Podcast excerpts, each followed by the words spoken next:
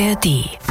SWR 1 Meilensteine. Meilensteine. Alben, die Geschichte machten. Dieses ganze Album ist damit durchzogen, dass sie alles versucht, um irgendwie Bindung herzustellen. Was ist Liebe? Wie ist Liebe? Wie findet Liebe statt? Er lässt seine Höschen an, weil er möchte nicht nackt. Ja, das hat was mit Joni Mitchell zu tun. Es ist eine sehr verzwickte Beziehung. Man wird noch mal ein Stück erwachsener Ja. mit Ja, kann 30. ich bestätigen. Danke, Frank. Ja, ich also nicht. Ich bin Frank König, hallo. Ein Hinweis in eigener Sache. Diese Meilensteine-Folge erscheint am 15. Januar 2024. Es ist Folge 246 der Meilensteine und wir sind sehr froh, dankbar und auch ein bisschen stolz, dass die Leserinnen und Leser des Fachmagazins Rolling Stone uns in die Top 10 der besten Podcasts 2023 gewählt haben. Vielen herzlichen Dank, das hat uns sehr gefreut. Und apropos Rolling Stone und Bestenlisten, äh, da findet sich auf der aktuellen Liste der 500 besten Alben aller Zeiten auf Platz 225 das Album Court and Spark der kanadischen Künstlerin Joni Mitchell. Der amerikanische Rolling Stone listet es sogar auf Platz 110. Mit Erscheinen dieser SWRs Meilensteine-Folge wird das Album äh, 50 Jahre äh, alt oder besser gesagt jung. Bob Dylan soll beim Genuss dieses Albums eingeschlafen äh, sein. Äh, nicht so Stevie Nicks, äh, die gerade frisch bei Fleetwood Mac eingestiegen war. Sie hat nämlich mal erzählt, dass sie beim ersten Hören auf einem LSD-Trip war. Eine ziemlich dynamische Erfahrung soll das gewesen sein. Wie auch immer, es ist das erfolgreichste Werk von Joni Mitchell mit großem Einfluss auf die Nachwelt, was Pop, Jazz und Folk angeht. Warum das so ist, besprechen wir gleich. Äh, Patrick Buttmann aus Neustadt an der Weinstraße wünscht sich das Album. Er hat uns an meilensteine.swr.de geschrieben und zieht Parallelen zu Joni Mitchells Meilenstein Blue. Er schreibt, Gerade ihre schrägen Dreiklangverschiebungen, die sie zum Beispiel beim Song Blue schon angekündigt hatten, geben den Songs ein einmaliges, auch irgendwie wieder blaues Flair. Oder auch Jürgen Schneider, er ist schon seit Herbst 2018 begeisterter Meilensteine-Hörer. Und er hat uns gleich eine Liste von 50 Vorschlägen geschickt, von denen wir schon ein paar abgearbeitet haben. Auch Cordon Spark war dabei. Und das hier ist der größte Hit vom Album. Joni Mitchells einzige Nummer in den Top 10, Help Me. Help me, I think I'm falling in love with you. Ein Grammy für das beste Gesangsarrangement gab es für diese Nummer hier, Down to You. Things that you held high and told yourself were true, lost or changing as the days come down Bei mir im Studio sind aus der SWRs Musikredaktion Katharina Heinius und Stefan Fahrich. Hallo ihr zwei. Hallo. Hallo. Wir sind äh, jubiläumstechnisch jetzt im Jahr 1974 angekommen, was 50-jährige Alben angeht. Ähm, ein halbes Jahrhundert sind die jetzt alt. Ja, klar, wenn sie 50 sind. 1974 war ich acht und ich erinnere mich noch sehr gut an einiges aus dem Jahr. Das klang ungefähr so. Jetzt geht's los. Acht Kandidaten am laufenden Band. Da kommt der Ball auf Möller, der dreht sich um die Achse, schießt! Habe ich dem Bundespräsidenten meinen Rücktritt erklärt. Ich weiß schon, wie wir das machen. Hör zu. Ich wollte mich verabschieden. Gehe morgen zu Oberinspektor Derek. Oberinspektor Derek, Mordkommission.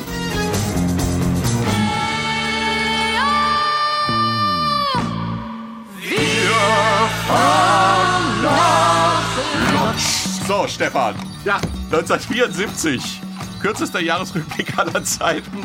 An, an was erinnerst du dich das aus hat, dem das, Jahr hat mir jetzt sehr, besonders? das hat mir jetzt sehr gut gefallen, muss ich ehrlich sagen. Laufenden Band, das habe ich eben gehört. Rüdiger, da gehen Sie mal mit ja, Heinz da sage ich, mal- sag ich mir nur Fernseher, Waschmaschine. Fragezeichen. Ja, genau. Das war immer dabei. Auf dem, war immer, Globus. Ja, da war auch, war auch das Telefonbuch. ähm, die Show selber habe ich völlig vergessen, aber äh, saßen die nicht in so einem Strohsessel Ja, ja, dann genau. und dann das laufende Band und dann kamen die Preise lang gefahren. Das war sehr, sehr, sehr schön.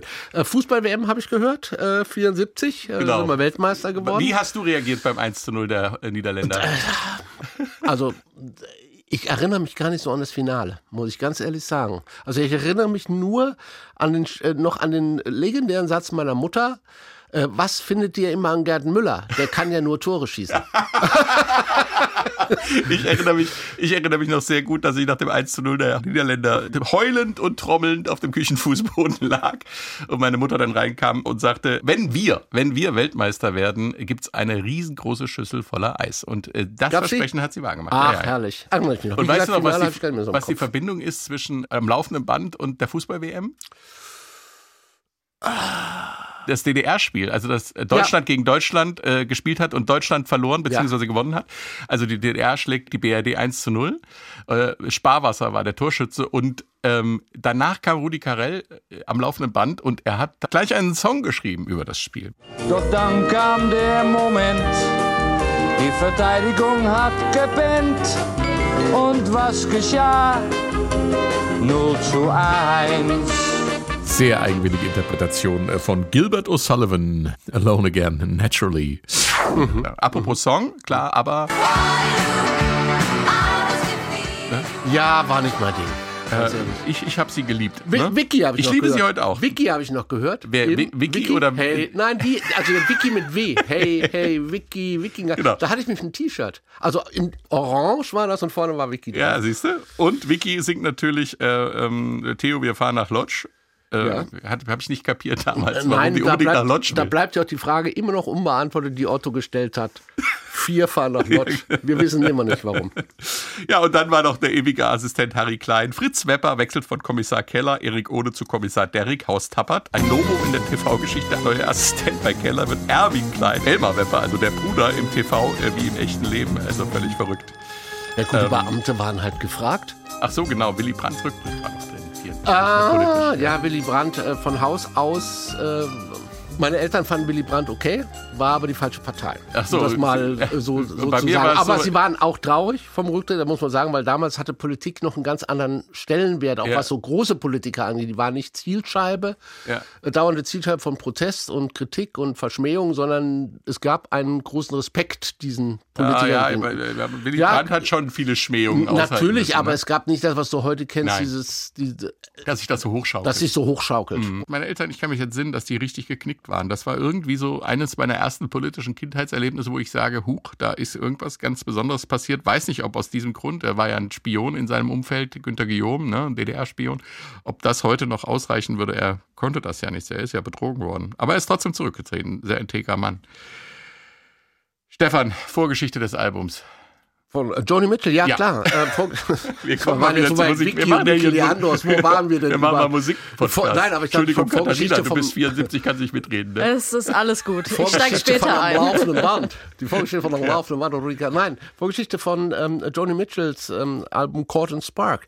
Also ich fange mal an im Jahr 71 schon Blue, weil äh, das ist ja das für sie mit das entscheidende Album, das ihr so endgültig den Durchbruch verschafft hat. Hatten wir auch als Meilenstein-Album schon dabei. Ähm, bisschen privat. Sie hatte zu der Zeit äh, dann ihr Haus im Laurel Canyon, war ja ganz bekannt, auch mit, mit äh, Graham Nash, mit dem sie damals zusammen war. Es gibt, gibt ja auch Songs äh, über dieses äh, berühmte Haus und äh, ihr Zusammenleben. Das hatte sie verkauft. Ähm, weil sie wollte ein bisschen mehr Ruhe haben und raus. Ist überhaupt diese ganze Zeit, wir werden das nachher wahrscheinlich nochmal betrachten, ist ja ein bisschen geprägt, der Umbruch, diese, diese, diese Transformation von dieser Hippie-Community in eine etwas gesetztere Community. Also Was mit Sicherheit auch mit ihrem Alter zu tun hat. Ne? Sie hat das Album geschrieben mit Ende 20, Anfang, also mit 30. Sie war 30, als sie es veröffentlicht hat. Mit 29 hat sie es geschrieben. Auch da ist ja, also kann ich jetzt auch aus eigener Erfahrung sagen, man wird noch mal ein Stück erwachsener Ja. mit Ja, 30. kann ich bestätigen. Danke, Frank. ja, es gibt allerdings, Also, Wir werden aber beim Album sehen, glaube ich, da, da, da verrate ich noch nicht zu viel, was, weil es geht ja um Beziehungen, um Liebe, um wie man das Ganze, das wird es ihr, tut sie sich sehr schwer mit dem, mit dem Älterwerden und Begriffen wie Romantik und wie sie das auffassen soll, was das für sie bedeutet. Aber das ist später. Ähm, privat ähm, ist sie ähm, ähm, sehr eng verbandelt mit David Gavin, ihrem Freund und auch Plattenfirmenchef. Immer wenn sie in L.A. ist, wohnt sie auch bei ihm. Äh, sie erwirbt ja 74 dann auch nochmal ein eigenes Haus in äh, Bel Air. Und ähm, sie geht dann auch wieder auf Tour. Es kommt ein, äh, das nächste Album natürlich 72 For the Roses. Da ändert sich schon ein bisschen ihr Sound. Also äh, zum Beispiel äh, Tom Scott, dem wir ähm, auch bei Cord and Spark begegnen werden, ähm, war schon als Flötist dabei auf diesem Album. US-Tournee mit Jackson Brown, sehr, sehr wichtig, weil äh, er wird mal wieder einer der vielen Liebhaber von ihr. Ähm, was auch in ihrem Privatleben eigentlich ein großes Problem ist. Auch das werden wir an der Platte, glaube ich, am Meilenstein mal festmachen können. Was Also- auch auf diesem Album stattfindet. Diese Ja. Frage, was ist Liebe, wie ist Liebe, wie findet Liebe statt, all diese Fragen stellt sie ja in ihren Songs. Was auch daran lag, dass sie eine sehr eigene Art hatte, was Beziehungen angeht. Meine, der Rolling Stone hat mal eine sehr, sehr böses, äh, äh, böse Karikatur, da hat er quasi alle Liebhaber von ihr aufgezählt und nannte sie The Queen of L.A. Also Lay wie Lay Me Down. Ähm, Boah. äh, und da war dann, also Rolling Stone hat das einfach mal äh, so gemacht. Auch das waren die 70er Jahre, dass man sowas noch machen. Natürlich. gemacht Ähm, hat mit dann das 72er Album, ja, funktioniert auch. Alle warten natürlich, dass 73 in schöner Reihenfolge das nächste Album kommt. Nicht so bei Joni Mitchell. Sie beschließt sich mal ein bisschen Zeit zu nehmen. Sie will, was sie schon auf dem Album 72 angedeutet hat, auch mal, sie sucht einen neuen Sound. Also nicht, sie sucht neue Klangfarben. Sie ist ja Malerin auch. Und, und dieses, dieses Malen, das, das zieht sich auch in ihre Musik rein und sie sucht neue Klangfarben. Ähm, sie hat ähm, arbeitet mit äh, Russ äh, Kunkel zusammen, der hat auch schon für James Ta- Taylor, Carole King und andere Größen äh, Schlagzeug gespielt und versucht mit ihm Neues. Und er sagt, ich krieg das nicht hin, ich weiß nicht, was du willst. Also das ist, deine Musik ist so äh, komplex, ich kriege das nicht hin. Du solltest dir mal ein paar Jazzmusiker nehmen. Das war seine Empfehlung. Das hat sie dann gemacht. Ja, sie kannte auch schon ein paar, also Tom Scott und der LA Express, der auf dieser Platte mitspielt. Tom Scott, großer Saxophonist, das war eine Top-Jazz. Jazzband, äh, Jazz Fusion Rock Band in äh, ähm, Los Angeles, diese LA Express mit Tom Scott, den kannte sie und ähm, sie kannte ihn vor allen Dingen, ähm, weil, weil er hatte Woodstock, also ihren großen Hit, nachgespielt auf einem seiner Alben und ähm, hatte ihr dadurch auch zum Ausdruck gebracht, pass auf, ich mag ja, was du tust und da hören wir mal rein, wie das bei Tom Scott klang, Woodstock.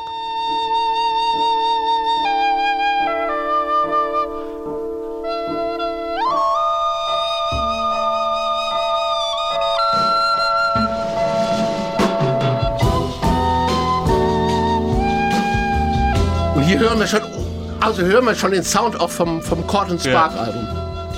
Das war Tom Scott auf seinem, äh, auf einem seiner Soloalben, äh, einfach so als, er fand die Stimmung super von Joni Mitchells Woodstock-Song und äh, Joni fand Tom Scotts Version Ja. super. Beide kannten sich, sie trafen sich dann auch, äh, nachdem sie ein bisschen durch LA Jazz Club gezogen sind, ähm, mit ihrem äh, Produktionspartner äh, Henry Louis und äh, ähm, fanden dann im Baked Potato, da spielten dann in West LA, spielten diese LA Express.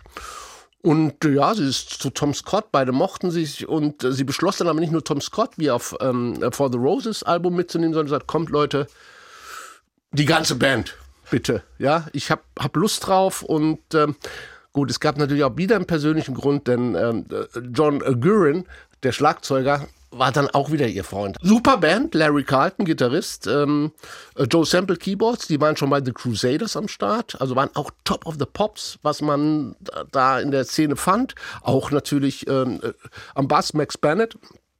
Das waren alles Top-Musiker. Und ähm, mit denen ging sie ins Studio. Und ähm, die hatten am Anfang, so als Tom Scott, enorme Probleme, ähnlich wie vorher schon, ihr zu folgen, was sie denn wollte. Bis Joni und auch Tom Scott beschreibt das so, ihnen, ihnen klar machte, sie möchte gerne malen mit Musik. Tom Scott hat den Prozess mal begriffen. Sie sagte, ich möchte da gerne an der Stelle etwas gelb haben und an der Stelle etwas rot Abgefahren. und hier ein bisschen blau. ja. Was, ja gut, musikalisch konnte sie nicht viel sagen, weil, auch da werden wir nachher nochmal hinkommen, äh, sie konnte weder Noten lesen noch Noten schreiben. Also sie musste das irgendwie anders umschreiben. Und da sie vom Malen her kam, war das ihre Art, das zu beschreiben. Und irgendwann schafften sie das umzusetzen. Also Tom Scott hat den Prozess dann also beschrieben, Gelb wurde ihnen dann irgendwie zu einem Begriff, was sie machen sollten. Und äh, so haben sie es schlussendlich geschafft, das Album aufzunehmen. Und das war so gut, dass es heute unser Meilenstein-Album ist. Und warum, Katharina? Warum ist es für dich ein Meilenstein? Weil das Album 100% Johnny Mitchell ist. Mhm. Und weil sie das weiterführt, was sie mit Blue tatsächlich angefangen hat. Wir haben es schon mal besprochen, das Album Blue, auch im, im Meilenstein. Und es ist genau das, was Stefan eben auch schon beschrieben hat. Sie fängt an zu malen im Studio. Sie hat äh, den Text, das ist meistens eine Alltagsbeobachtung, eine Kurzgeschichte. Es ist ein in sich abgeschlossen, ja, eine in sich abgeschlossene Geschichte, die sie erzählt. Und dann beginnt sie zu malen. Und zwar so, dass sie das Arrangement als Leinwand versteht, als weiße Leinwand, dass sie bemalen kann. Und sie hat eine ganz bestimmte Klangvorstellung. Und das, obwohl sie nicht von Haus aus tatsächlich, wie Stefan schon gesagt hat, sie ist, sie ist Malerin, sie ist keine Musikerin. Sie versucht es mit Farben, sie versucht es mit Strichen, sie versucht es mit Figuren, mit Bildern. Und dadurch kreiert sie ihren ganz eigenen Sound, ihren ganz eigenen Ton, auch wie sie singt. Wir werden drüber sprechen. Sie hat äh, und sie singt auch die Songs unterschiedlich, je nach Stimmung.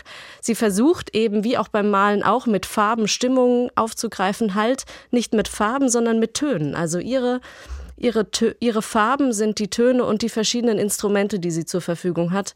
Und dann legt sie los. Und sie ist sehr akribisch in dem, was sie tut. Sie ähm, verbringt viel, viel Zeit im Studio, was auch ungewöhnlich war zu dieser Zeit.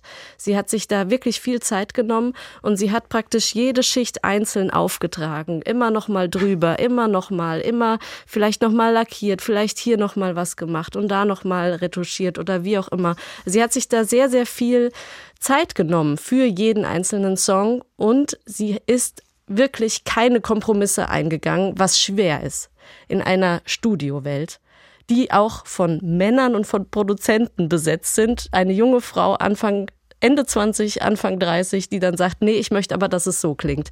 Und das hat sie wirklich hervorragend gemacht. Harmonisch betrachtet ist das Album aber auch neu für sie. Also sie hat ganz bestimmte Klangbilder und sie bringt den Jazz mit rein. Sie bringt äh, besondere Akkorde mit rein. Das hat auch damit zu tun, dass sie halt ein bisschen eingeschränkt ist in der linken Hand, dass sie nicht alle Akkorde so greifen kann, wie sie das, wie das ein, ich sag mal in Anführungszeichen, wie man das normal als Gitarrist. Nochmal ganz kurz, warum? weil sie, Sie hatte hatte eine eine Kinderlähmung. Kinderlähmung. Ah, gut, weil ich glaube, das hatten wir im Blue schon mal erzählt, nur dass wir es hier ähm, nochmal äh, klar Also machen. Johnny, Mi- Johnny Mitchell ist an Kinderlähmung erkrankt Mhm. und deswegen ähm, hat sie nicht die Kraft in der linken Hand, die man als Gitarrist braucht, Ja. um bestimmte Akkorde zu greifen. Und deswegen vereinfacht sie das mit einer bestimmten Stimmung, also ihrer Stimmung. Mhm. Wir reden später drüber. Aber dadurch, dass sie eben diese Einschränkung hat, entsteht etwas großartig Neues, weil sie diese Einschränkung nicht als Einschränkung sieht, sondern eben äh, damit kreativ umgeht und was damit macht. Klasse. Den S1 Meilensteine Podcast gibt es auch in der ARD Audiothek und wer ihn dort abonniert, verpasst keine Folge. Und hier kommt der Titelsong Cord and Spark. Love came to my door with a sleeping roll and a madman's soul. He thought for sure I'd seen him dancing up a river in the dark, looking for a woman to court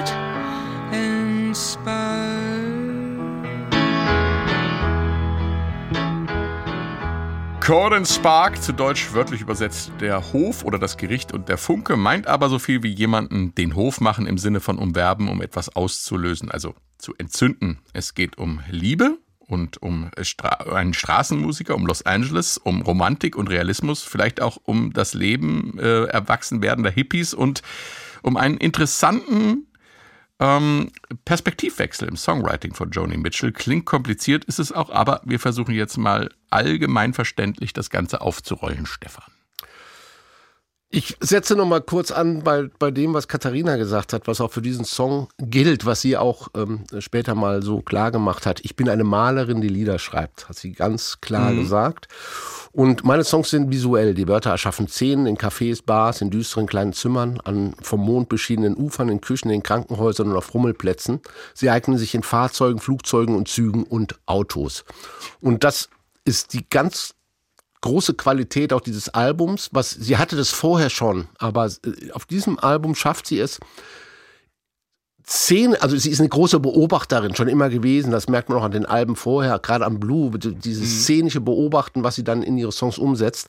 Aber hier schafft sie es, Beobachtung, äh, ich sag, äh, emotional für sich mitzunehmen, aber eine völlig neue Szenerie daraus entstehen zu lassen. Also es geht hier, hier wohl in diesem Song darum, dass sie einen Straßenmusiker in diesem People Park in, in Berkeley mhm. beobachtet hat und dann macht sie daraus einen, einen Song über die Suche nach, nach Liebe mit einer Situation, die eine völlig andere ist, mit einer Textzeile, die so unglaublich stark ist gleich am Anfang. Love come to my door with a sleeping roll and a madman's soul. Also die Liebe klopfte an meine Tür mit einem Schlafsack und der Seele eines Verrückten. Also weiß nicht, wie man darauf kommt, aus, aus so einer Beobachtung so einen szenischen Einstieg zu machen. Also entweder ist es dieser, dieser Mann, der an ihre Tür klopft, vielleicht ist es aber auch wirklich nur die Liebe abstrakt, die irgendwie zu ihr kommt, mit der sie sich ähm, neu auseinandersetzen will. Äh, das ist auch gleich, sie gibt ja in dem Song alles vor im Prinzip. Es ist, es ist diese Thematik, die auf dem Album vorkommt, diese Komplexität, diese Suche, die Analyse von Liebe, Beziehung, der innere Konflikt zwischen Liebe und Freiheit, mhm. der auch in dem Song schon vorkommt. Denn es klappt natürlich wieder nicht, denn in diesem Song am Schluss sagt sie, ist alles schön und gut, aber ich möchte nach LA. Ja, und Berkeley, wissen wir, ist San Francisco, ist eine ganz andere Ecke. Mhm. Und im Prinzip, das ist Sie, hat, also sie schafft es wieder nicht. Ja, sie, ja. sie hat eine, hat auch eine gewisse Bindungsunfähigkeit. Ja. Also was auch dieses, die, was ich schon andeutete vorhin, sie, sie, hat wirklich Schwierigkeiten, was Bindungen angeht. Ich glaube, sie hat irgendwann mal gesehen, ich war zu Sehnsucht. Hat sie hat eine Riesensehnsucht. Aber die sie schafft es Menschen nicht. mit einer Bindungsstörung haben eine große Um es banal zu sagen, sie kriegt es aber nicht auf die Reihe aber sie ist so fasziniert von, von diesem Thema Beziehung, Liebe. Wie kann ich, dass sie, das ganze Album dreht sich ja um, um, um diese Thematik. Weiß man, wo die Bindungsstörung, wenn die so präsent ist, wo das herkommt? Also ich habe mal gehört, so banal wie es ist, sie selbst hat mal gesagt, das Problem ist, ich bin zu schön, um in normale Bindung ja, gut, aber das Nein, ist eine Aussage von ihr. Gut, sie hatte Probleme natürlich mit, mit ihrer Tochter, die sie weggegeben hat. Ah. Diese ersten Beziehungen waren schon sehr kompliziert. Aber ich will nochmal auf diesen Song gehen, auch weil du vorhin gesagt hast, das Ende von Hippies. Also ja. in dem Song ist ja der Straßenmusikant, der in diesem People's Park, was ja in, in Berkeley äh, viel zu tun hatte mit der Hippie-Bewegung. Da ja. gab es äh, Antikriegsdemos. Das war teilweise war das Gelände der Universität, weil die Studenten sich dort versammelt haben. Und jetzt geht er hin und spielt und sie hat die Texte, er vergräbt sein Geld dort. Ja, weil, ich weiß nicht mehr, wie es weitergeht, weil er neue, neue Perspektiven angehen will. Also er verlässt quasi dieses, diesen Raum des, des, des Hippie-Seins und wendet sich etwas Neuem zu, was jetzt nicht mit der Beziehung per se zu tun hat, die, die, die äh, Joni Mitchell, glaube ich, in diesem Song versucht ähm, darzustellen. Am Ende wieder eine unglückliche Beziehung, aber um es nochmal einfach ähm, zusammenzufassen, und auch das ist auch die große Tragödie von, von dem ganzen Album, ähm, sie ist im Prinzip Ende 20 und sie ist aus ihrem Alter, ich sag mal, aus diesem romantischen Alter herausgewachsen. Aber sie hängt diesem romantischen Gedanken einfach so intensiv nach, dass da immer so ein Konflikt ist zwischen dem, was sie als Frau ist, glaube ich, an einem bestimmten Zeitpunkt, aber das, was sie möchte mhm. selber. Mhm. Äh, Jackson Brown, sehr tragisch, wir haben es vorhin gesagt, sie wollte sich umbringen, nachdem äh, die Beziehung mit Jackson Brown beendet mhm. war, mit dem war sie ja auf Tour.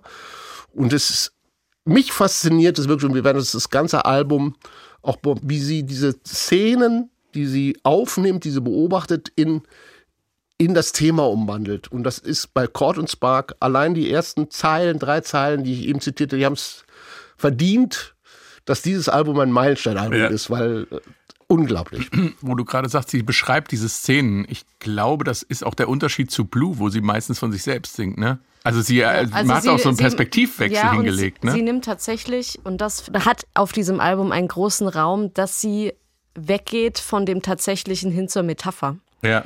Und das beginnt schon im Cover. Sie hat viele ihrer Alben, nicht alle, aber viele, äh, für viele Alben hat sie tatsächlich das Cover-Artwork gestaltet. Man kennt es auch oft, hat sie sich äh, in einem Selbstporträt dargestellt.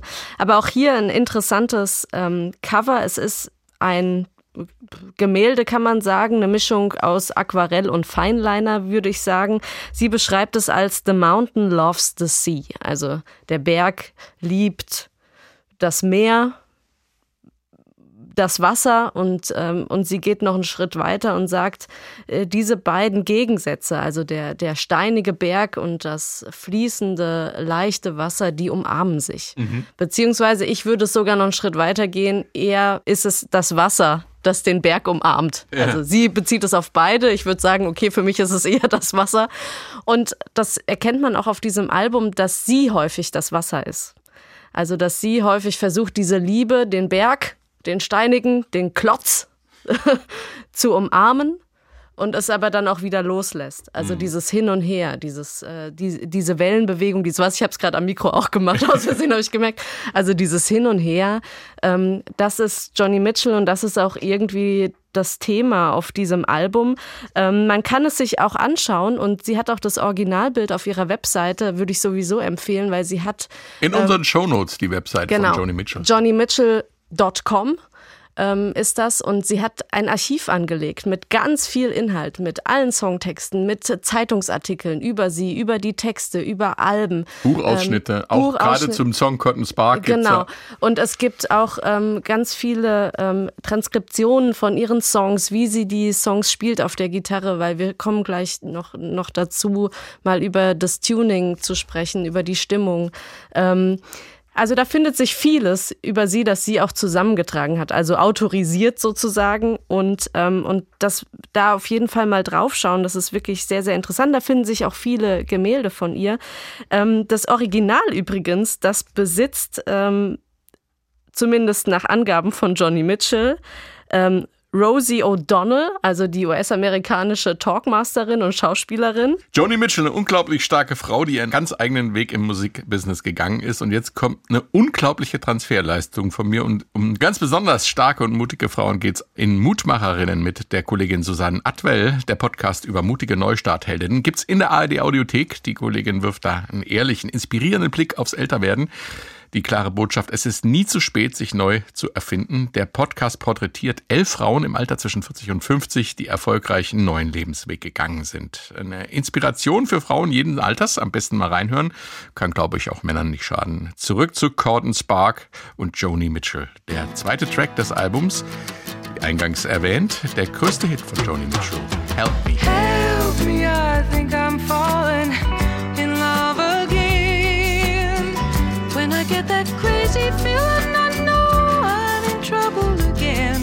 Wie so ein Wasserbett, finde ich. Ja, ist auch konzeptioniert, wenn du Larry Carlton hörst, der extra diese, der lange überlegt hat, was spielt der da.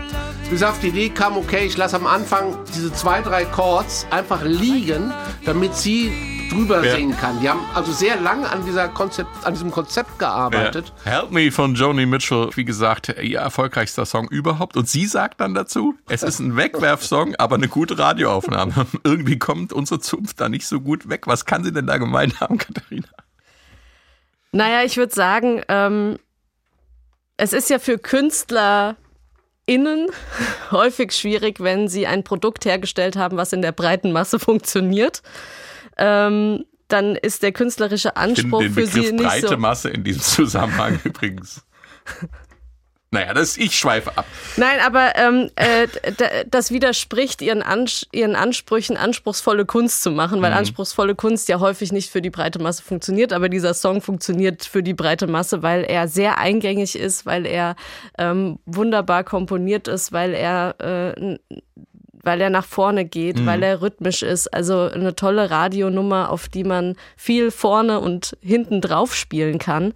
Ähm, und die hat sie auch gebraucht einfach, damit sie stattfindet, damit sie eine mediale Präsenz hat und damit sie auch dieses Album, das ja auch sehr kunstvoll ist, auch, auch in diesem Song, ähm, äh, promoted werden kann. Mhm. Und der Song hat sich wunderbar dafür geeignet. Das ist typisch Joni Mitchell. Also dieses, ach ja, hm, was du gesagt hast, Mainstream, ach, er ist in Mainstream übergegangen, ist in der Hitparade, ist ein Riesenhit, dann ist es ein Wegwerfsong. Natürlich ist es null ein Wegwerfsong, es ist einfach ein ganz fantastischer Song. Und er ist vor allem an zweiter Stelle des Albums äh, der, der zweite Pol. Sie, die, sie macht ja in, in den ersten zwei Songs alles klar, auch musikalisch. Wir haben, reden ja oft darüber, wie kann man Das ist ja das Schöne an Alben. Alben hatten ja auch eine bestimmte Reihenfolge. Du hast am Anfang ihr ein Klavierstück, ja, das Ja. man von Joni kennt man, sie kennt, man kennt sie als, als Klavierspielerin auch. Und als zweites Stück hast du ein Gitarrenstück, ihr zweiter Pol. Und am Anfang relativ solo unterwegs mit ein bisschen Einsprengseln. Beim zweiten Mal, so Leute, Gitarre und ich habe eine Band dabei. Ja, das ist ihr erstes Bandprojekt, darf man auch nicht vergessen. Sie ist mit den Jungs auf Tour gegangen und sie macht da auch sehr schnell klar, wo es musikalisch hingeht. Es ist zwischen Melancholie und es ist zwischen tollem, Hit gewordenen Songwriting. Und insofern kann ich da, ach, Joni, manchmal könnte Vielleicht- ich ihr aber auch Vielleicht ist es auch ein bisschen Koketterie dabei. ja, sie hatte ja, David Gavin wollte ja immer von ihr einen Hit haben. Das war ja so ein bisschen die Belastung. Er sagte, komm Mädchen, kannst du nicht mal einen Hit schreiben? Ja, sie hatte ja auch was, You Turn Me On, I'm a Radio. War ja so eine Nummer, Ja. wo sie dann auch diesen Gedanken ein bisschen persifliert hat. Ja, und Ja. hat, gut, David, wenn du das haben willst, hier ist ein Song. Der ist auch gut gelaufen. Ähnlich wie Help Me. Und ja, sie kokettiert damit. Ja. ja. Katharina, du hast schon die Gitarre in die Hand genommen. Ich ähm, muss vorher sagen, ich bin ja als äh, singende Gitarristin manchmal, wenn ich so zu Hause auf dem Sofa sitze, bin ich immer davor zurückgeschreckt, einen Johnny Mitchell-Song zu spielen. Und das hatte ja folgenden weil du Grund. stundenlang vorher die Gitarre umstimmen musst. Na, das habe ich ja nicht gemacht. Ich habe mir die Songs angeguckt und habe gesehen, oh Gott, was für schräge Akkorde. Da breche ich mir ja die Finger beim Ja. Greifen. So. Und ähm, ich habe es jetzt tatsächlich mal gewagt und auf ihrer Webseite johnnymitchell.com ähm, hat sie erklärt, wie sie spielt, in welchem Tuning, weil es sind nicht einfach die Open Tunings, die sie benutzt. Ja, sie nimmt auch mal Open, ein Open Tuning Open D Tuning. das- heißt, man stimmt die Gitarre um auf äh, zum Beispiel Open D, dann sind alle ähm, Seiten der Gitarre in einem D-Dur-Akkord gestimmt. so, wenn man alle Seiten genau. Anschlägt, dann würde ein D-Dur-Akkord Ohne dass man greift. Ohne dass man Ne? greift, Ja. genau. Und dann kann man mit wenigen Fingern, mit, mit weniger Verschiebung, also Keith Richards zum Beispiel spielt gerne so, der, der, Aber äh, lieber das Open G bei Keith Ja. Richards. ja, aber der hat äh, also mit wenigen ähm, Fingern äh, große Akkorde. Mhm. Mit wenigen Fingern große Songs geschrieben. Ja, doch, kann man so sagen. Naja, auf jeden Fall, sie hat hier aber ein spezielles Tuning, weil sie schreibt auf ihrer Seite, sie benutzt jetzt für Help Me zum Beispiel das Tuning D77234. Ja, das hab, ich muss Das ist So, ja das ist jetzt. Ja, es gibt bei ihr sowas ist, wie ein Köchelverzeichnis. Genau, und Also sie hat, sie, sie hat ähm, sich tatsächlich äh, eine, eine eigene Notation überlegt, eine, eine, eine eigene Form von, wie sie für sich selber verständlich macht, in welcher Stimmung sie einen Song geschrieben hat. Ja? Und äh, dieser Song ist dann in der dominant Sept-Non-Akkord-Stimmung. Ja, ist ein, ein, ein D-Dur 7-9 im Prinzip, wenn man den so anschlägt. Ich habe mal die Gitarre schon umgestimmt. Und es klingt sofort nach Johnny Mitchell. Ja. Und ähm, sie notiert sich das mit Zahlen, weil diese Zahlen sind die Halbtonschritte zu dem vorhergehenden Ton. Also D ist die tiefe Seite. D. Ja. Und dann geht sie sieben Halbtöne hoch und hat ein A. Von dem A geht sie sieben Halbtöne hoch und hat ein E. Dann geht sie zwei Halbtöne hoch und hat das Fis. Dann geht sie drei Halbtöne hoch und hat das A. Und dann geht sie nochmal vier Halbtöne hoch und hat das Cis. Deswegen notiert sie D77234. Wobei das Aufbauend. Cis, Cis, weil wir beim dominant Septononakkord waren, das Cis ist die Septe, die Septime und ähm, unten das, äh, was hat sie, das E ist Das dann E ist die, die None. None. Obwohl Jetzt sie nicht sind wir aber als- schon obwohl im sie auf sehr die- nerdigen Ja, ein Bereich, bisschen Freunde. nerdig, das kann man ruhig mal sein. Ja. Genau, und sie geht jetzt, sie macht jetzt folgendes in dem Song. Dadurch, dass sie eben äh, an Kinderlähmung erkrankt war und die linke Hand sehr schwach ist, das heißt, die einzelnen Finger haben nicht so viel Kraft. Ja. Ähm, und sie versucht ausschließlich Barré-Akkorde zu greifen. Also Barré heißt, äh, ein, ein, ein komplette, die kompletten Seiten abzudecken mit einem Finger. Ähm, und, und dann spielt sie Akkorde bei Help Me zum Beispiel auf dem zehnten Bund. Dann geht sie auf fünf, auf sieben und auf drei. Und das immer nur mit einem Finger. Ich habe dir jetzt den Mittelfinger gezeigt die ganze Zeit, Frank. ne? Ich Es hab's tut gar nicht leid. gemerkt. Aber sie hat im Prinzip einen komplett vollen Akkord in dem Moment, in dem sie nur einen einzigen Finger benutzt. Ja. Ja. Und ähm, dadurch erspart sie sich natürlich diese Umgreiferei und kann die linke Hand ganz gut benutzen. Ja. Wobei man auch sagen muss, diese Voicings, die sie spielt, diese Stimmung, könntest du auch als Normalgitarrist nicht greifen. Nein, das Also die ist, sind Da brauchst du grifftechnisch sind, brauchst du mehr Finger. brauchst du ein paar mehr Finger. Also das ergibt sich dann so klar, dass die es Stimmung ist klingt klar, aber es ist wunderschön. nicht zu greifen. Ja, und es ist sofort jazzy, weil du hast die sieben und die neun, vor allem die neun auch, ne? Die, und diese Halbtöne, die sieben und die neun, die wollen immer irgendwo hin. Und dadurch hat sie diese, diese Die Spannung. Spannung. Ja. Kommen wir mal wieder inhaltlich zu dem Song. Es geht wieder um die Liebe, in diesem Fall eine zum Scheitern verurteilte Liebe in einen, naja, bei uns würde man sagen, Halotri, Katharina. Ja, es geht um einen Mann, in den sich Johnny Mitchell verliebt hat, der halt äh, mehr seinen eigenen Freiheitsdrang liebt als Mhm. Johnny Mitchell. Und der halt ja, immer, immer weg ist und den sie nicht so greifen kann. Ich würde auch sagen, es ist kein Halotri. Also es ist, Entschuldigung, sie singt Help me, I'm falling in love again. Über was reden wir die ganze Zeit? Ihre unheimliche Schwierigkeit, sich mit Liebe auseinanderzusetzen. Sie setzt einen Hilferuf ab. Ja. Ich bin schon wieder, ich habe mich schon wieder verliebt. Und dann folgt die Also Aus ist es ein bisschen auch ihr Problem. es ist ihr. Problem und es folgt wieder die Auseinandersetzung. Wie viel Freiheit gestattet mir Liebe? Also bedeutet Liebe, dass ich mich binden muss? Oder bedeutet Liebe auch, dass jeder für sich Freiheit genießen kann weiter?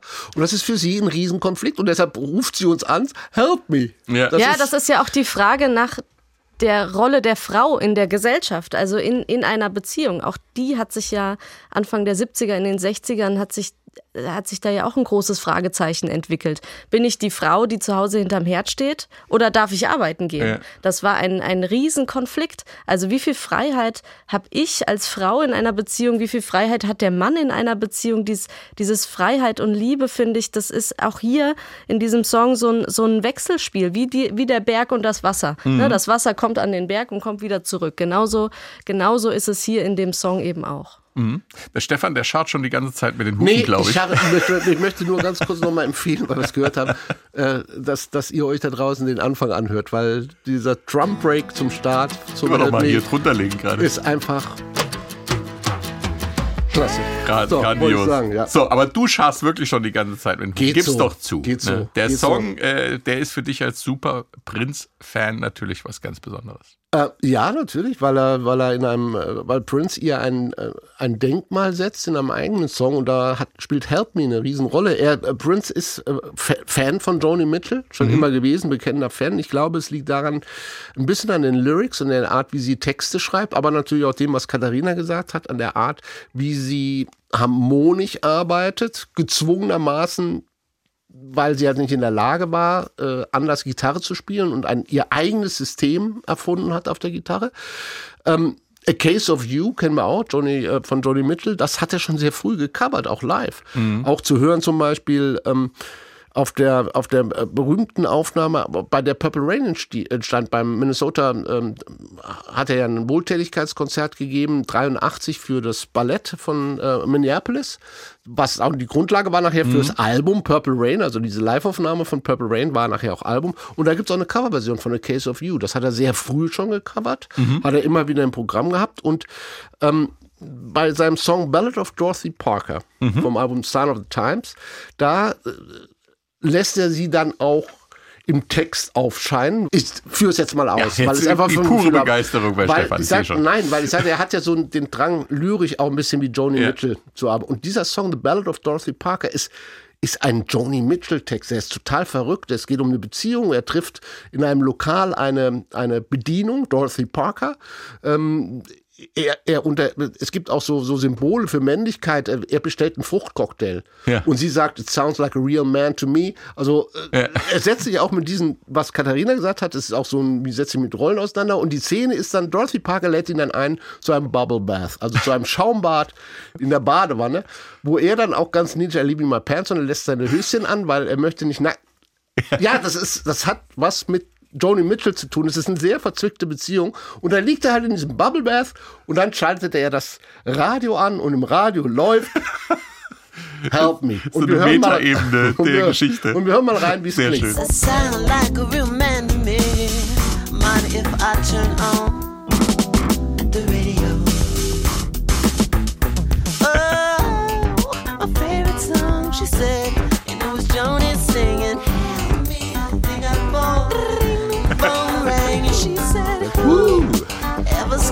Er zitiert sogar von, Ja, der, genau. von der Melodie her. Genau, ja. Und er befindet sich halt in einer er ähnlich singt- schwierigen Situation. Ja. Und er singt auch wie Johnny, äh, wie Johnny Mitchell. Er geht in die Kopfstimme rein. Ja, und es ist sehr jazzig, Ja. die Nummer. Also es ist, äh, es ist schon sehr durchdacht. Aber ich möchte natürlich auch Katharina hier erwähnen, weil natürlich dürfen auch die Beatles bei Johnny Mitchell eine Rolle spielen. John Lennon, der parallel im Studio sein Rock'n'Roll-Album aufgenommen hat. Ah.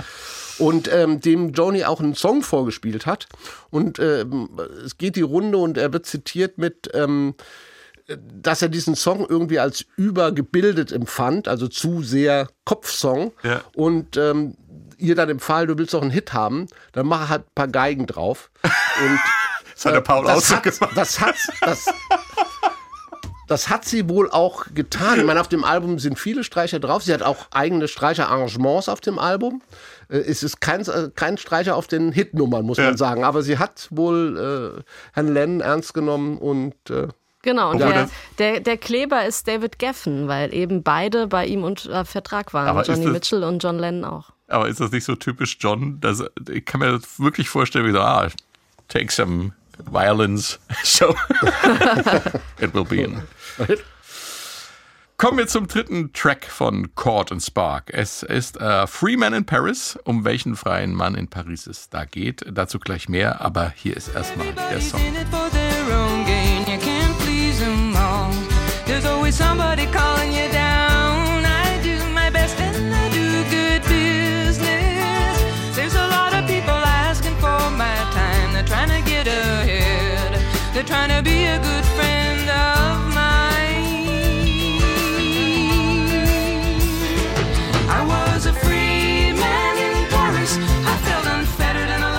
Man in Paris, Platz 470 der 500 besten Songs aller Zeiten, wenn es nach dem Rolling Stone geht. Wieder so eine Liste. Es geht ausnahmsweise mal nicht um LA, sondern um Paris.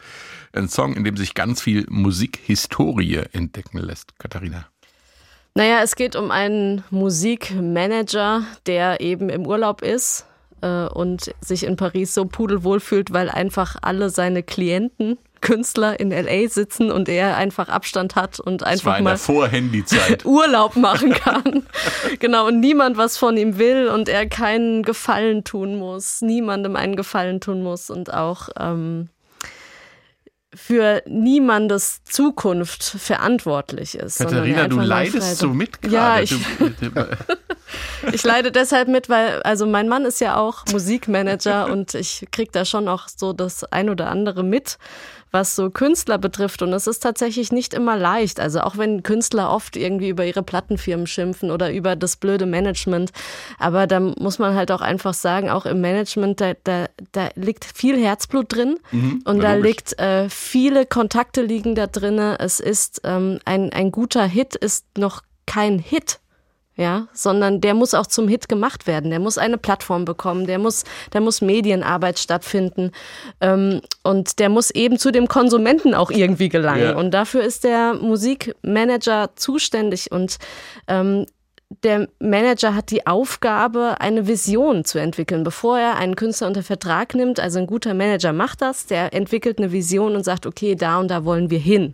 Und stochert nicht so im ne versucht nicht so im Nebel rumzustochen, sondern eine klare Linie zu führen. Und David Geffen hat das auch gemacht. Der war äh, äh, ein sehr, sehr guter Musikmanager. Der hat sich da auch wirklich äh, von klein auf groß gearbeitet hat in der Poststelle angefangen in LA in einer großen äh, Talentagentur ähm, und ist dann Agent und Promoter geworden von Johnny Mitchell, von Jackson Brown, Linda Ronstadt hat er betreut, die Eagles in ihrer Anfangszeit und hat da ist dann zu Atlantic Records gewechselt, also in einem ziemlich kurzen Zeitraum. Also er war gut, er war wirklich gut auf seinem Gebiet und hat dann 1971 sein eigenes Plattenlabel gegründet ähm, Asylum Records. Da hat er dann die Eagles unter Vertrag genommen, Johnny Mitchell, die Birds, Tom Waits, 73 auch Bob Dylan, er ist von Columbia zu ihm gewechselt, äh, weil er dann auch für einen kurzen Zeitraum, weil Clive Davis für ihn gearbeitet hat, für einen kurzen Zeitraum und, äh, und er hat Bob Dylan sozusagen mitgebracht. Alles Meilensteine, auch alles Themen, mit, in denen man gut, mit denen man wirklich ähm, äh, arbeiten kann und mit denen man auch arbeiten muss. Und das ähm, verarbeitet Johnny Mitchell hier in dem Text, weil sie hat ihn beobachtet. Sie waren zusammen in Paris, zusammen mit äh, Robbie Robertson und seiner damaligen mhm. äh, äh Freundin Robbie Dorothy. Robertson, Gitarrist bei The Band. Genau, und der auch ja auch Gitarrist auf dem Album. und Ja, genau. genau. Und die waren zusammen in Paris und äh, sie hat ähm, David Gavin beobachtet. Mhm. Auch das, was er, was ihn beschäftigt hat, dass er sagt, äh, jeder ist nur auf seinen eigenen Vorteil bedacht. Ja, das ist ein Grundsatz in dem Business, weil so machst du Karriere am Ende. Ja, Mhm. jeder versucht in die beste TV-Show oder in die beste Radiosendung zu kommen oder die beste Platzierung zu haben. Ähm, und auch du kannst es nicht allen recht machen. Auch das ist ein Grundsatz dieser Branche. Ja, du kannst nicht immer, äh, äh, äh, du musst auch mal ein Skandelchen machen oder du musst auch mal hier, damit du irgendwie im Gespräch bist. Ja, ist so. Ja, man, man, man muss im Gespräch irgendwie Deswegen haben wir das noch nicht geschafft. Ähm, äh, und auch, auch dieser Satz, es gibt eine Menge Leute, die nach meiner Zeit fragen. Auch diesen, das, das singt sie, there, there's a lot of people asking for my time, ja.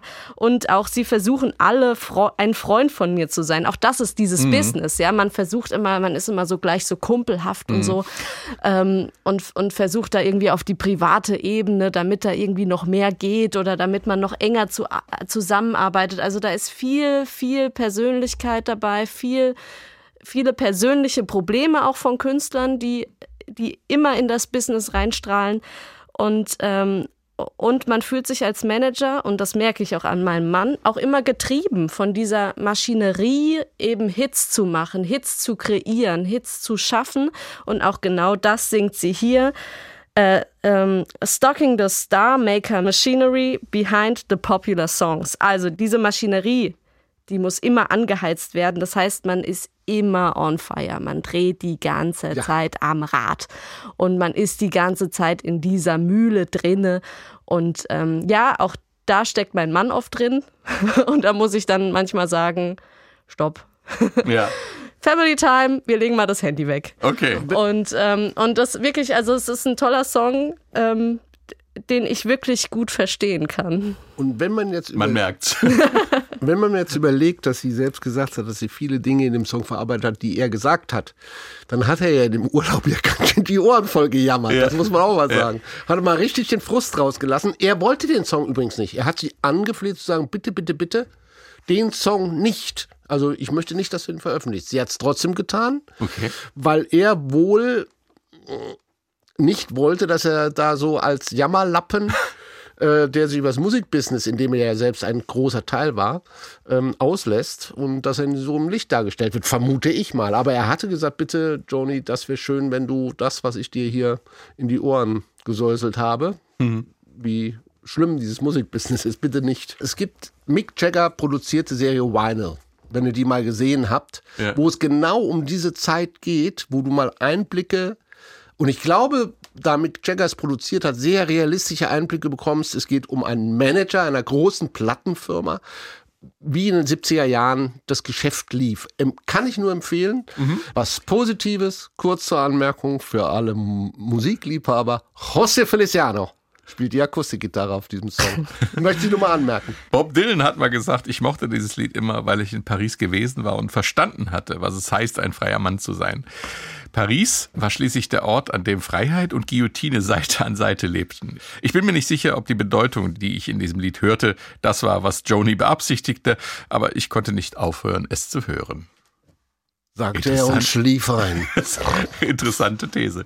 Der Opener der zweiten Seite äh, des Original-Vinyls ist A Car on a Hill und da kann man schon im Intro hören, welch feines Gebläse Joni Mitchell da für ihr Album verpflichten konnte.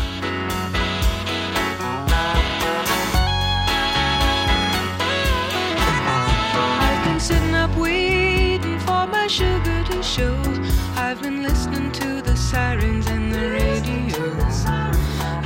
be over three hours ago.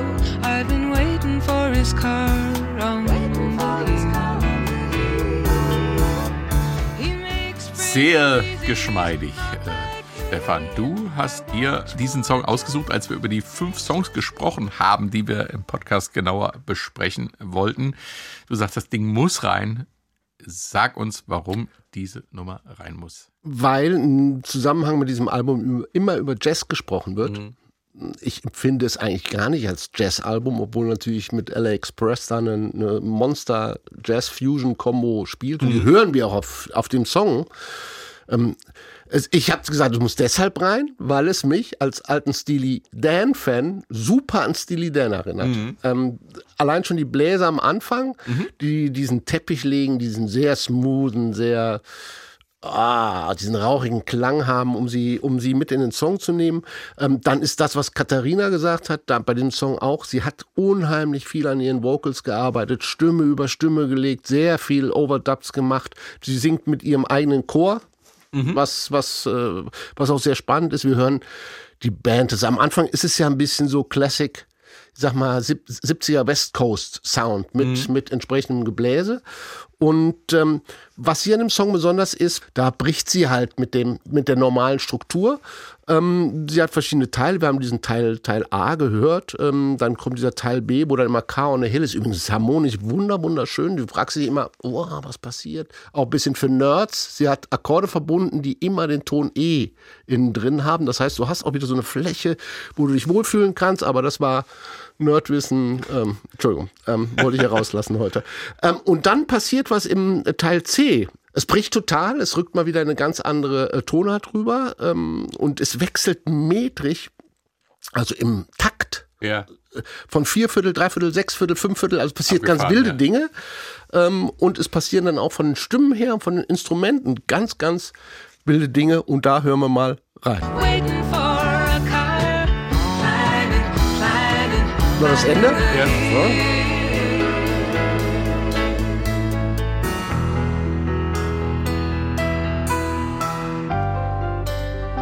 Der nächste, den nächsten brauchen wir dann. Kann sich mitzählen. Ja. Es wechselt metrisch permanent zwischen. Wunderschön, wie es aufgeht.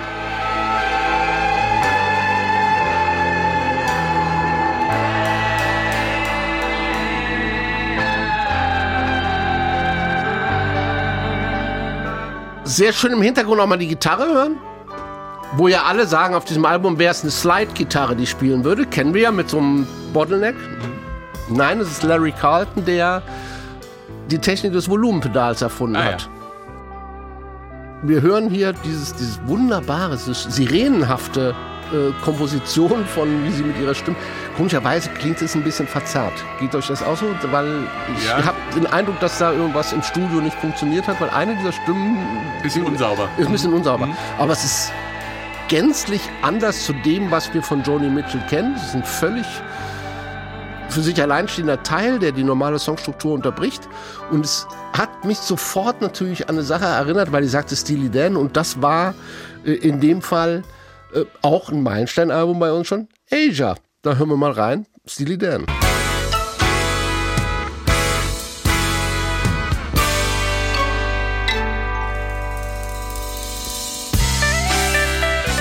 Ja, so ein bisschen jatziger, aber die Stimmung ist, finde ich, schon sehr gleich. Ja, Wahnsinn. Ne? Song kommt natürlich Asia viel später als die Nummer und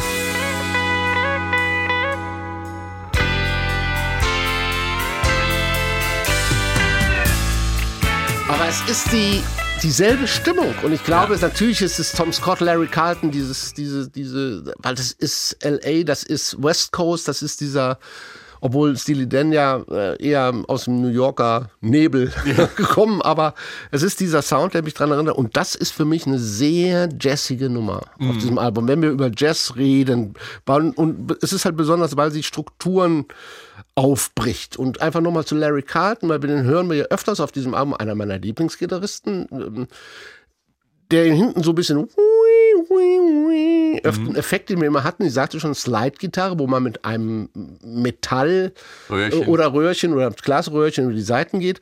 Ist es aber nicht. Larry Carlton hat bei den Crusaders mit zwei Volumenpedalen eine Technik entwickelt, dass er den Ton so reinsliden lässt. Ja, also Gerne mal den hören auf dem- Anschlag dann ja. nicht direkt, sondern äh, Ja, viele Leute haben sich früher, wenn er, er wird ja dann auch sehr Jazzy noch in seinen Kompositionen, mal anders Mhm. wie hier. Und da haben sich Leute immer gefragt, wie kann der einen Ton spielen, der aus dem Nichts kommt. Das Ja. war diese Technik und hier zieht das halt noch mehr in dieses Slide-haftig.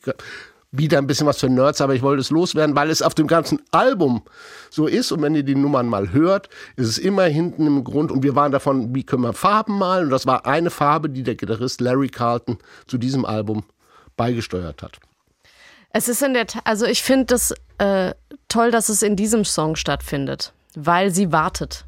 Sie wartet auf ihren Liebhaber. Auf Jackson Brown. Auf, auf, ja, Sagt auf einen, so. auf einen, ich sag mal so, auf einen Mann, in den sie sich verliebt hat. Mr. X. dass der oben vom Berg mit dem Auto runterkommt und sie sitzt am Fenster und sie wartet und sie wartet und sie wartet. Und an dieser Stelle, was du gerade gezeigt hast, äh, die, in diesem Interlude, merkt man, spürt man ein, ein bisschen Wut, dass er nicht kommt und auch ein bisschen Verzweiflung, weil im Prinzip die Musik haut ab. Der Rhythmus haut ab. Der, der, der, der, der, der, der wird, wie wenn man so auch Tränen in die Augen bekommt. Ne? Man sieht nicht mehr so klar. Der Rhythmus haut ab und auch ähm, harmonisch, tonal gesehen, es, man ist free. Man hat keine feste Tonart mehr, keine Basis. Abgefahren. So. Ein Und das Gemälde. spürt man, genau, und das spürt man genau an dieser Stelle. Also wunderschön. Ja, ich finde es auch wunderschön. Deshalb habe ich Krieg ich gesagt, bitte Gänsehaut. lass, lass uns diesen Song mit reinnehmen. Die erste Nummer von Cord and Spark, äh, die das Publikum damals zu hören bekam, äh, war die Leadsingle vorab veröffentlicht im Dezember 1973. Das war Raised on Robbery und klingt so. He was sitting in the lounge of the Empire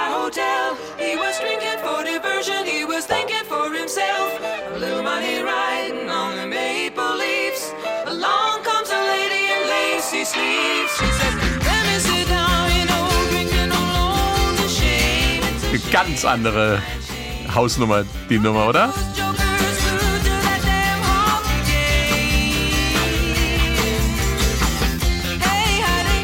Ja, spielt Robbie Robertson mit. Da, geht's, da ist kein Jazzgitarrist mehr dabei, da läuft's halt anders. John Lennon nimmt äh, sein Rock'n'Roll-Album im Nachbarstudio auf. Raised on Robbery, eine perfekt umgesetzte Kurzgeschichte in einem Song, hat der Kritiker William Ruhlmann geschrieben, aber eine Kurzgeschichte, die es in sich hat und auf zwei Ebenen von einem Raub oder einer räuberischen Situation erzählt. Es geht vordergründig auch ums Kochen, hintergründig aber ganz klar um Prostitution. Wie passt das alles zusammen, Katharina? Naja, wenn man eine Metapher dafür braucht, dass äh, sich eine Frau im, im also fangen wir mal vorne an. Ja, sehr gute Idee. Also das Kochen ist auf jeden Fall eine Metapher. Es geht um eine Prostituierte, die versucht, sich an einen Mann heranzumachen, im, der allein im Hotel sitzt, an der Hotelbar, in der Hotellobby, wo auch immer. Und sie setzt sich dazu und ähm, erzählt ihm von ihrem Leben. Und äh, äh, irgendwann, wenn der Song äh, so sich seinem Ende neigt, steht der Mann auf und geht. So, es hat also nicht funktioniert. Ja. Und sie benutzt, ähm, um zu beschreiben, wie gut sie ist, benutzt sie Kochmetaphern. Ja. Okay. Und äh, also sozusagen die gute Hausfrau. Ja, die Hausfrau am Herd, was ich vorhin schon gesagt habe, ne, die Frau, die ja in den 60ern auch noch äh, ne, eher am Herd stand und sich um die Familie gekümmert hat. Nein, also sie haben tatsächlich, also sie hat, sie, sie benutzt hier einfach äh, eine, eine Metapher und damit wird dieser Song auch tatsächlich radiotauglich. Weil wenn sie es plakativ beschrieben Ja. hätte, Johnny Mitchell, dann, pff, dann wäre der zensiert worden. Ja. Aber so hat er im Radio stattfinden können. Mhm. Weil ich glaube, es ist einfach auch ihre Verzweiflung. Ich meine, ja, es ist wohl eine Prostituierte, die dort in einer Hotellobby auf Männerfang geht, aber es könnte auch Joni Mitchell sein, die in dem ganzen Beziehungswahn, den wir beschrieben haben, jetzt sogar zu dem Mittel greift, ich schmeiß mich jetzt einfach an einen ran. Ich gehe hin an den Meinst du Torschlusspanik-mäßig? Und ich, und ich tue sogar, wir haben vorhin gesprochen über Liebe und Freiheit. Also äh, muss Liebe der Verlust der Freiheit sein. Und ich sage ihm das, oder hat Katharina recht, zu der Zeit, das unterdrückteste Metapher, die ich kenne. Ich koche für dich. Lass mich deine Hausfrau Ja. sein. Ich, selbst das bietet sie ihm an. Mhm. Und trotzdem haut der Typ wieder ab. Also, das ist, die, das ist dieses, die, dieses ganze Album ist damit durchzogen, dass sie alles versucht, um irgendwie Bindung herzustellen. Ja. Mit, und da sind wir wieder bei dem, beim, bei Corton Spark mit, mit Szenen, die sie emotional auf Ebenen bringt und ach, es ist unglaublich, was sie darstellt. Interessant, also ihr, ihr Gesangsstil in diesem Song ist auch, auch sehr, sehr interessant, weil sie imitiert diese Situation nach. Also auch Ja. diese, diese Überdrehte auch. dieses so das. Überdrehte, Ja. dieses Egozentrische, das Theatralische, so. Also sie, sie, sie überzeichnet ihre Stimme. Ja. Und äh, ja, und also Ja, sie geht da absolut. richtig rein. In Und am Song. Anfang gleich mal schön die 50er mit den Andrew Sisters. Ja. Also was sie auch kann und wieder alleine auch, Alleine. was sie auch alleine wieder zusammengesungen Ja. hat, was auch Konzept dieses Albums war, mit ihren Stimmen unheimlich viele Schichten aufeinander Ja. zu bauen. Sie weiß, was sie tut. Also es ist eine richtige Rock'n'Roll-Nummer und die, vielleicht liegt es daran, dass die meisten männlicher, männlichen Kritiker sich nicht einig waren. Da, fallen so Worte wie öde und faltig, was ich schon äh, an sich ziemlich frauenfeindlich finde. Und in anderen Kritiken heißt es, es sei der einzige Song auf dem Album, der direkt rauskommt, dich packt, dich an den Text und das musikalische Paket fesselt. Auf jeden Fall, äh, wie wir schon festgestellt hatten, eine Hommage an Rock'n'Roll. Und äh, vielleicht ist ja eine ganz lustige Nebengeschichte. Katharina, du hast es gerade schon erwähnt, dass äh, John Lennon sein Rock'n'Roll-Album nebenan aufgenommen hat. Äh, Sehr witzig. Ja, und sehr schöne äh, kleine Trivia nebenher, die ich gefunden habe. Sie äh, singt im äh, Text von ähm, einem äh, 57er Biscayne, nämlich Chevy Biscayne. Leider kam der Chevy Biscayne erst 1958 auf den Markt. Keine Ahnung, warum sie den schon 57 äh, quasi den in ihrem Text als ein Jahr nach, nach vorne setzt. Nur so am Rande eine kleine. Es noch keine Oldtimer-Communities im Meinst Netz gab, die kommentiert haben, der kam doch erst 58 raus. Wie kannst du das behaupten? Stefan, äh, was ist das Vermächtnis des Albums? All das, was Katharina schon gesagt hat, Also ich möchte mal festhalten, Stefan hat noch nie so viel in einem Podcast gesagt, wie Katharina schon gesagt hat. Danke, Stefan. Deswegen möchte ich sagen, wie Stefan schon gesagt hat, das ist sehr ein gerne. fantastisches Nein, Album. fanta- Das auch, weil wir am Anfang, du, auch, du hattest schon mal äh, in einem Satz erwähnt, es bringt natürlich, ich sag mal, den Folk, es bringt den Folk. Ja. Äh, und Singer-Songwriter, so wie es von Joni Mitchell auf, natürlich hebt es auf den, es ist ja der Anfang einer ganzen Serie von Alben, wo sie sich dem Jazz zuwendet. Es ist ihre erste Phase, wo sie mal ein, wo sie anfängt, Bandmusik zu machen, Ja, ja. ja. Und sie hat es, hat ihre Musik auf ein neues Level gebracht. Sie hat Türen geöffnet für Singer-Songwriter, auch zu sagen, es muss nicht immer nur die Gitarre sein, es kann auch mehr sein, es kann auch, äh, öffnet euch, öffnet euren Geist, äh, erweitert euren, euren Malkasten, Ja. ja. erweitert eure Farben, äh, pinselt übereinander, durcheinander, äh, tupft, was immer ihr wollt. Und das hat sie natürlich, hat sie natürlich für die Zukunft mit dem Album äh, geschaffen, für andere Künstler auch. Katharina. Johnny Mitchell hat sich mit diesem Album final als Künstlerin im Musikbusiness etabliert. Ihr Lieben, das war's mal wieder. Äh, bis nächste Woche. Ciao. Ciao. Ciao.